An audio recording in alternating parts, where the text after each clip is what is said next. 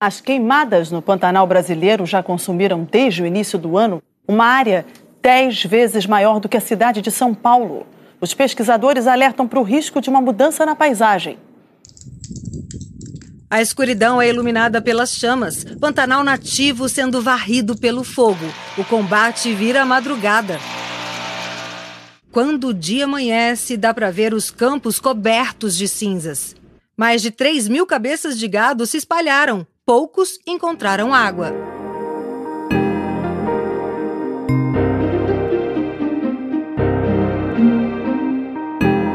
As queimadas no Pantanal, o desmatamento na Amazônia. Isso pode parecer distante para quem vive no espaço urbano, mas não é.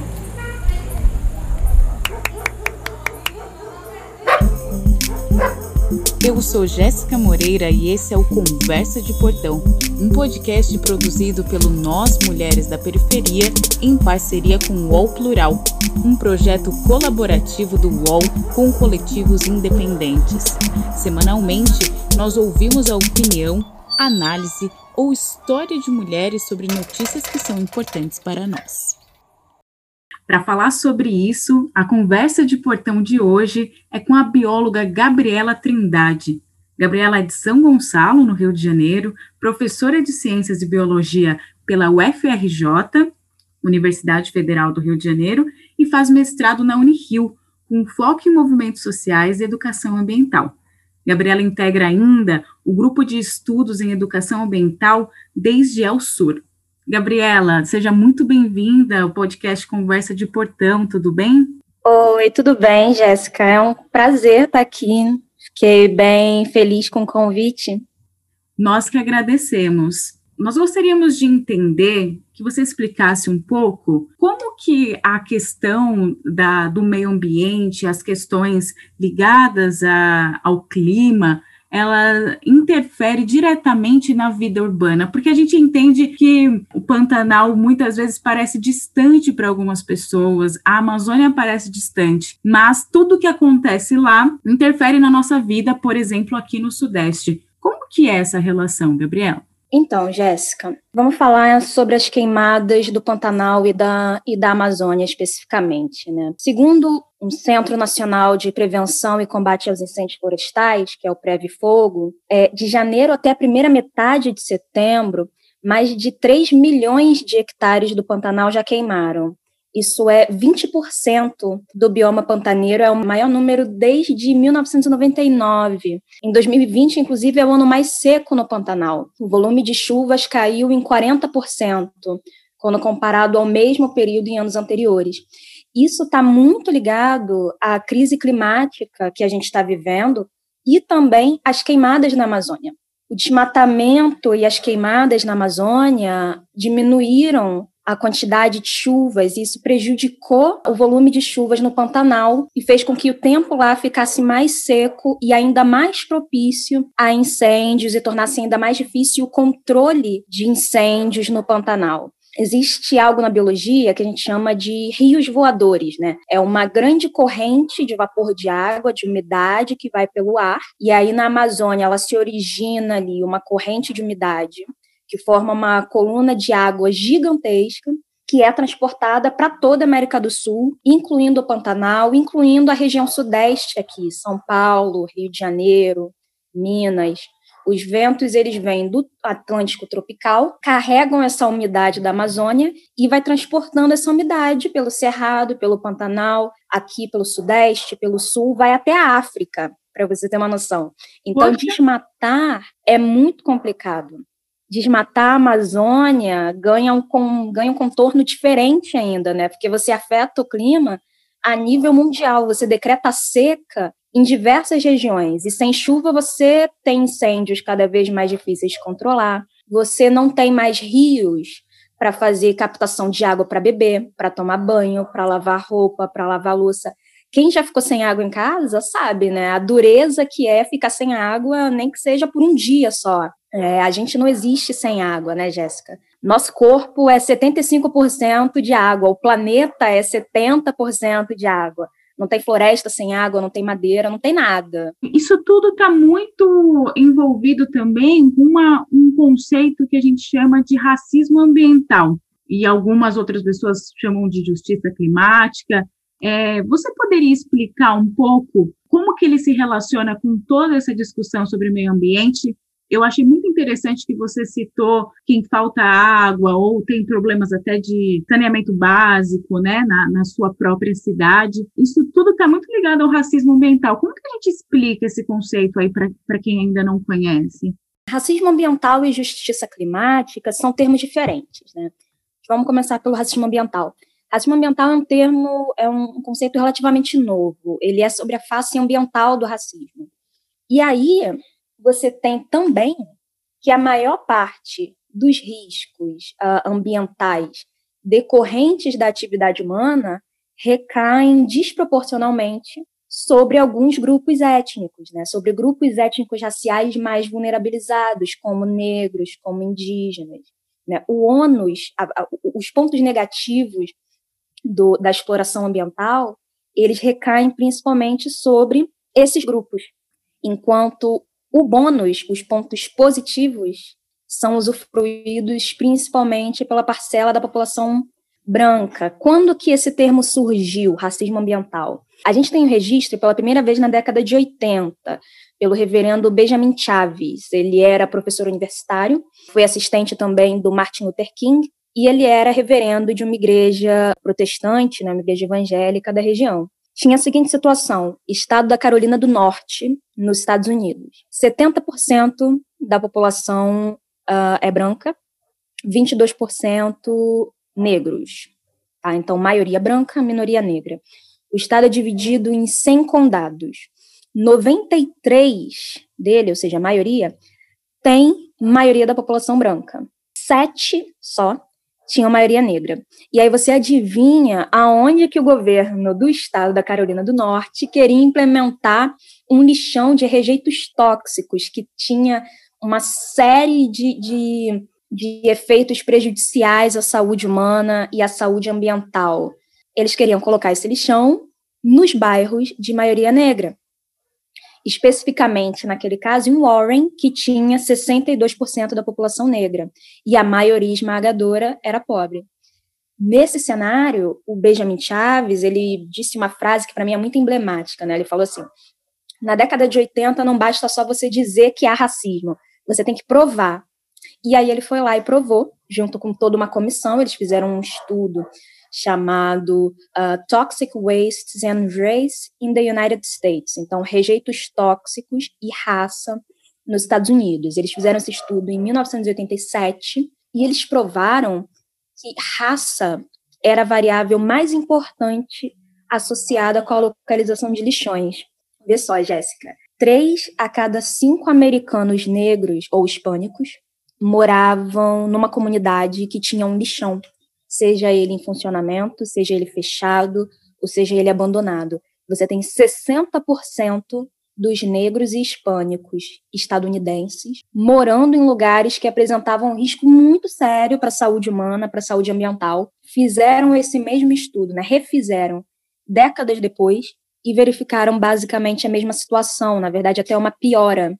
Então, é uma situação muito dramática, né? Os efeitos é, nocivos da exploração ambiental, eles caem mais forte sobre uma população étnico-racial mais vulnerabilizada. Aqui no Brasil, a gente tem uma galera muito interessante também, na Fiocruz, fazendo o mapa de conflitos envolvendo justiça ambiental e saúde no Brasil. Eles trazem uns dados bem interessantes. Eles apuraram que entre 2010 e 2016, quem sofreu mais com conflitos ambientais e com situações de injustiças ambientais aqui no Brasil foram os povos indígenas e negros, né? Eles sofrem, na verdade, antes de 2010 e continuam sofrendo mesmo depois de 2016, mas os dados que, que a Fiocruz utilizou foi de 2010 e de 2016, né, para fazer um comparativo.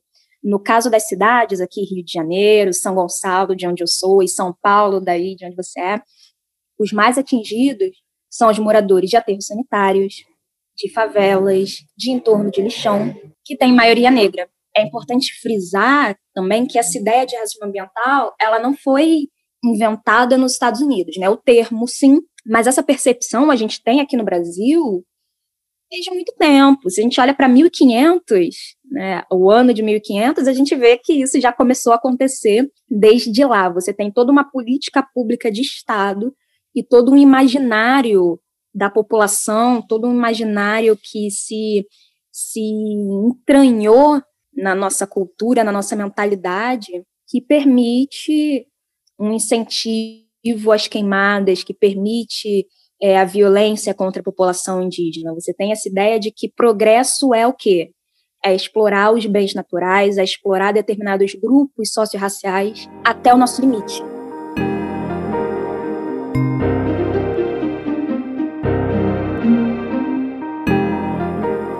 Em vídeo de reunião ministerial do dia 22 de abril, divulgado a mando do Supremo Tribunal Federal no fim de maio, o ministro do Meio Ambiente, Ricardo Salles, diz que com a imprensa focada na cobertura sobre a pandemia, o período seria ideal para passar algumas reformas e também pensar a desregulamentação das leis ambientais.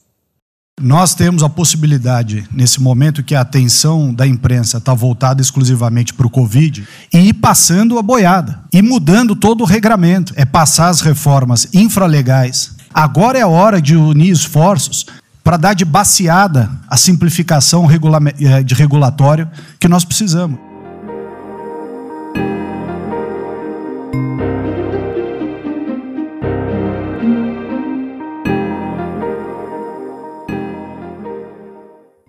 Inclusive, falando sobre governos, né, a gente tem vivido aí um retrocesso muito grande, principalmente na questão do meio ambiente. A gente tem o ministro Carlos Salles, e a gente viveu aí umas revogações, né, do, do Conselho Nacional do Meio Ambiente. Eu, eu queria, é, na verdade, revogações do MMA, e eu queria saber como que isso interfere, como, como a gente vai sentir essas revogações na, na nossa vida mesmo, né, no nosso dia a dia? Primeiro, vamos entender quais são essas resoluções. Foram revogadas, foram três. É, a 284, que estabelecia normas para licenciar empreendimentos de irrigação, né, ou seja, de, de molhar a, a terra. E a 302 e a 303, que dispunham sobre parâmetros, definições e limites de áreas de preservação permanente, que é o que a gente chama de APPs. APPs incluem restingas e manguezais. Essas resoluções, especialmente a 302 e a 303, elas restringiam o desmatamento e a ocupação deliberada desses ecossistemas que existem nos biomas, inclusive da Mata Atlântica, então aqui no Rio de Janeiro e em São Paulo também, né, de onde a gente fala, e também na Amazônia. E aí você abre espaço para toda uma especulação imobiliária, para atividades econômicas extremamente predatórias, o Ricardo Salles, né, ele diz que é necessário porque tem outras leis que versam sobre isso, mas isso não é verdade, né? No mês passado mesmo, em agosto, né, a gente está em setembro, a Justiça de São Paulo usou essas resoluções para condenar a CETESB, né, que é a companhia ambiental daí, e fazê-la respeitar as delimitações das APPs. Então, o aparato judiciário demonstra que precisa-se sim dessas normas para proteger o meio ambiente e para proteger as pessoas, porque a gente tem direito e a gente precisa de um meio ambiente ecologicamente equilibrado. Para além disso, o manguezal, por exemplo, vamos falar de, de manguezal que costuma ser mais polêmico, porque as pessoas acham que só, ah, é só um ambiente que fede muito, é um ambiente com muito mosquito, né? Não é um ambiente agradável. Ó, vou te dar um, um exemplo, Jéssica. Sabe que desde o início do século XX, lá com Rodrigues Alves, com Pereira Passos aqui no Rio de Janeiro, tem toda uma política de destruição dos mangues, por conta justamente dessa cultura de que o mangue é ruim, o manguezal faz mal, prolifera doenças. Só que o manguezal, ele é um berço para as espécies, né? tanto de flora, mas principalmente de fauna. Ali, muitos animais, como camarões, como peixes, eles colocam seus ovos ali. Então, tirando aquele esse ambiente, você afeta, por exemplo, a produção de pescado. e aí você afeta o emprego dos, dos pescadores artesanais, que aí já não vão ter mais o que pescar e vão ficar desempregados. E aí você tem um problema crônico de desemprego no país, essa pessoa não vai conseguir se sustentar. Olha aí, toda uma, um, uma reação em cadeia, né? Aqui na Baía de Guanabara, no Rio de Janeiro, a gente tem um, um contorno muito dramático na Baía de Guanabara, né? Boa parte dos, dos manguezais foram aterrados, tanto para destruir, né? Tipo, retificaram o curso dos rios, aumentaram a velocidade dos rios para captar água com mais facilidade. E aí, nesse movimento, você destrói os manguezais, porque a água vem com muita força. E aí, o espelho d'água da Baía de Guanabara foi diminuindo, também por conta da especulação imobiliária. O espelho d'água, ou seja, é, a profundidade da Baía de Guanabara, foi diminuindo. E aí, a gente tinha muitos botos na Baía de Guanabara, mas eles precisam de um certo nível de profundidade. Com a destruição dos mangues e a redução da profundidade, os botos começam a ser ainda mais ameaçados, e aí começa a diminuir a população e eles começam a entrar em extinção.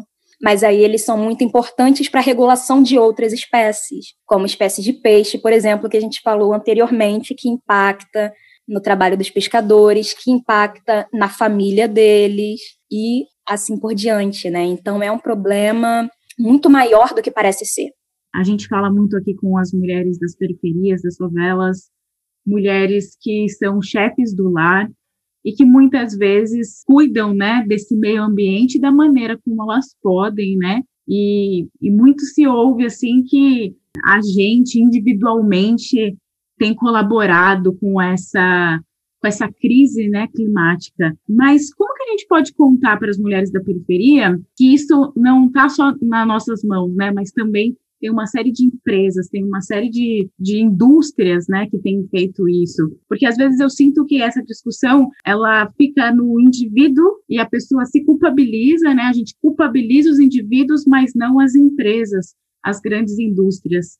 Como que a gente pode esclarecer um pouquinho isso sem, claro, né, tirar da nossa conta a nossa responsabilidade também. Sim, é, e eu, eu, eu fico bastante impressionada, Gabriela, que as pessoas ainda se veem como distante, né, sempre lá, é, ou a política lá, que está acontecendo em Brasília, ou então o problema no Pantanal, o problema na Amazônia, como se nunca fosse afetar a gente, e na verdade já está afetando, né? Há pouco tempo a gente tinha ano passado teve um dia que escureceu toda a cidade.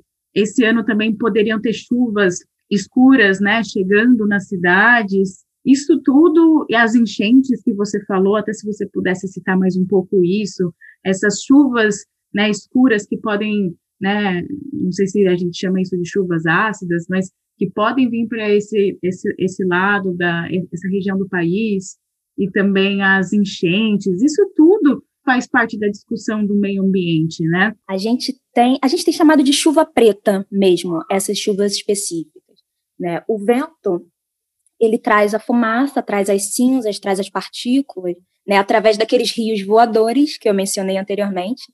Você teve, não teve em São Paulo essa chuva preta por causa do Pantanal, né? Teve no ano passado, em agosto do ano passado, por conta das queimadas na Amazônia, mas por conta da, das queimadas do Pantanal, teve no último dia 13 de setembro, no Rio Grande do Sul, teve no dia 17 de setembro um outro registro em Santa Catarina. São Paulo já está sendo encoberta por essa fumaça.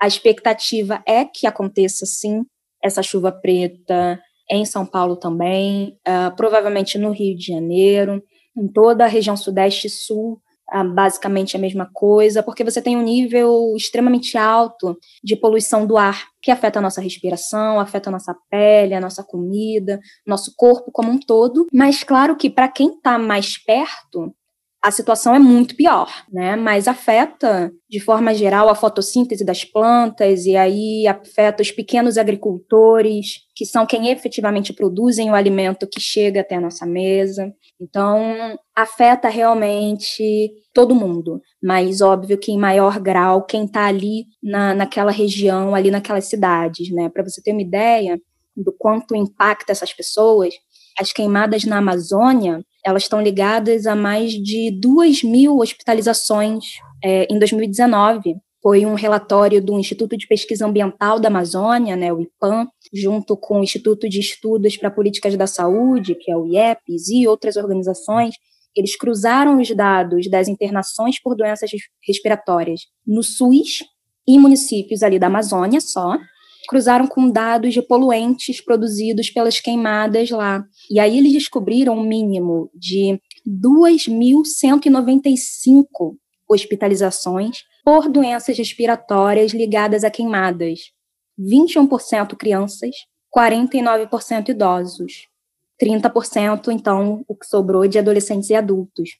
Fora isso, 3 milhões de pessoas em 90 municípios ali expostas a níveis muito altos de poluição do ar. Você tem uma, uma política de morte, né, literalmente. Porque você tem um aumento muito grande do número de queimadas, no Brasil inteiro, inclusive. Na Amazônia, no Pantanal, é muito mais drástico, muito mais dramático, porque na Amazônia aumentou 86% em relação ao ano passado, e no Pantanal aumentou 219%. 219%. É um número muito alto. E aí a gente precisa se perguntar por quê. Por que, que esse aumento é tão expressivo? Por que, que as pessoas estão queimando mais as florestas, estão desmatando mais? O meu palpite é que elas estão sendo encorajadas pelo desmonte das políticas públicas que existiam e que já eram fracas, já eram ruins e agora estão pior ainda estão inexistentes, basicamente. Você já fiscalizava muito pouco e agora você fiscaliza ainda menos, 50% menos. O serviço, as ações de fiscalização do IBAMA diminuíram em 50%. E aí você não tem como dar conta, não tem como impedir que esses crimes aconteçam. Você tem um aumento da violência contra a população indígena, população ribeirinha, comunidades locais. A gente está assistindo ao maior número de conflitos no campo dos últimos dez anos, o maior assassinato de indígenas dos últimos anos. Você não pode negar esse problema, porque se você negar o problema, você não consegue resolver. Você não consegue resolver um problema se você acha que ele não existe. É muito triste ouvir tudo isso, né, Gabriela? Eu acho que vai entristecendo a gente quando a gente toma consciência disso. É, a gente está vivendo um momento bastante complexo, né? Muito difícil mesmo. E isso tudo vai impactar em todo mundo, claro, muito mais, né? Em comunidades que estão próximas, é, as comunidades tradicionais, mas também aqui, né, para gente. Fazemos parte desse, desse todo. Eu sempre ouço, Gabriela, e estou tentando agora, nesse momento, quebrar um pouco com essa lógica que eu escuto, é, há um preconceito de algumas, alguns movimentos, né, é, de que discutir a questão ambiental é uma questão da classe média, é uma questão da branquitude, e não é, né, é, é muito importante que nós, enquanto mulheres negras, as mulheres indígenas já fazem isso há muito tempo, é, que a gente também leve essa discussão adiante, né? Você acha que tem um jeito que a gente possa aproximar mais gente eu acho. Acho que tem meios, por exemplo, ligando mais os problemas ao que acontece no nosso cotidiano. Porque, como a gente já estava comentando antes, a gente tem efeitos que estão no nosso dia a dia e que prejudicam a gente diariamente. A questão, a própria questão do Covid, por exemplo. Qual é o principal, uma das principais formas de prevenir a infecção pelo Covid? É você fazendo algo muito simples, que é lavar as mãos. Mas se você tem uma parcela grande da população que não tem acesso à água, ou que tem esse acesso muito difícil, a pessoa não consegue fazer o básico, que é higiene. Então, começar trazendo essas questões que afetam a gente mais no dia a dia, eu acho que é uma saída interessante para mostrar que afeta todo mundo e afeta mais ainda a gente mulheres negras, população negra, população indígena. Os povos indígenas eles já têm essa discussão um pouco mais enraizada, né? Porque tradicionalmente, né, eles são mais ligados à, à natureza e ao meio ambiente e não são muito urbanos, né? Você tem alguns grupos urbanos, mas tradicionalmente não, tradicionalmente eles são mais do campo. Então ele já tem essa cultura de que tudo que acontece em relação ao meio ambiente afeta eles. Mas a gente quando veio para a cidade, a gente começou a ter um distanciamento muito grande né? Uma essa ideia de que o meio ambiente é algo afastado, é algo apartado da gente. Mas não, né? As enchentes estão aí para mostrar que afetam muito o nosso dia a dia, a questão da alimentação tá aí também para mostrar isso, a questão do arroz, por exemplo, que está um absurdo de caro atualmente, tem a ver com questões ambientais. É tudo, no fim das contas, tudo tem a ver com questões ambientais e tudo acaba afetando a gente de uma certa forma, seja a nossa saúde, seja o nosso lazer, seja o nosso emprego, seja o nosso deslocamento pela cidade, né? Mas afeta a gente de uma forma muito ruim, muito grande e o efeito vai aumentando com o passar dos anos. Então, se já está ruim para a gente, para os nossos netos vai estar tá pior se as coisas continuarem assim, e para os nossos bisnetos e todas as futuras gerações, né? Os impactos eles vão ficando piores à medida que os anos vão passando. Agradeço demais, viu, Gabriela, porque você fala de uma maneira que a gente consegue entender e aproxima essa questão do nosso cotidiano. É, fico muito feliz de te ouvir, né? Eu já tinha te ouvido lá na, no nosso, naquele outro bate-papo, e, e aprendo muito te ouvindo. Agradeço muito. Eu sou Jéssica Moreira e esse foi o Conversa de Portão, um podcast produzido pelo Nós Mulheres da Periferia em parceria com o UOL Plural, um projeto colaborativo do UOL com coletivos independentes. Semanalmente, nós ouvimos a opinião, análise ou histórias de mulheres sobre notícias que são importantes para nós. Você pode ouvir a gente no Spotify, Deezer, SoundCloud e por WhatsApp. É só se cadastrar na nossa lista de transmissão. Esse podcast foi produzido por Carol Moreno, trilha sonora e edição por Sabrina Teixeira Novaes e Camila Borges, e neste episódio utilizamos áudios do Jornal Nacional, da TV Globo e do UOL. Hoje eu fico por aqui e até a nossa próxima conversa de portão.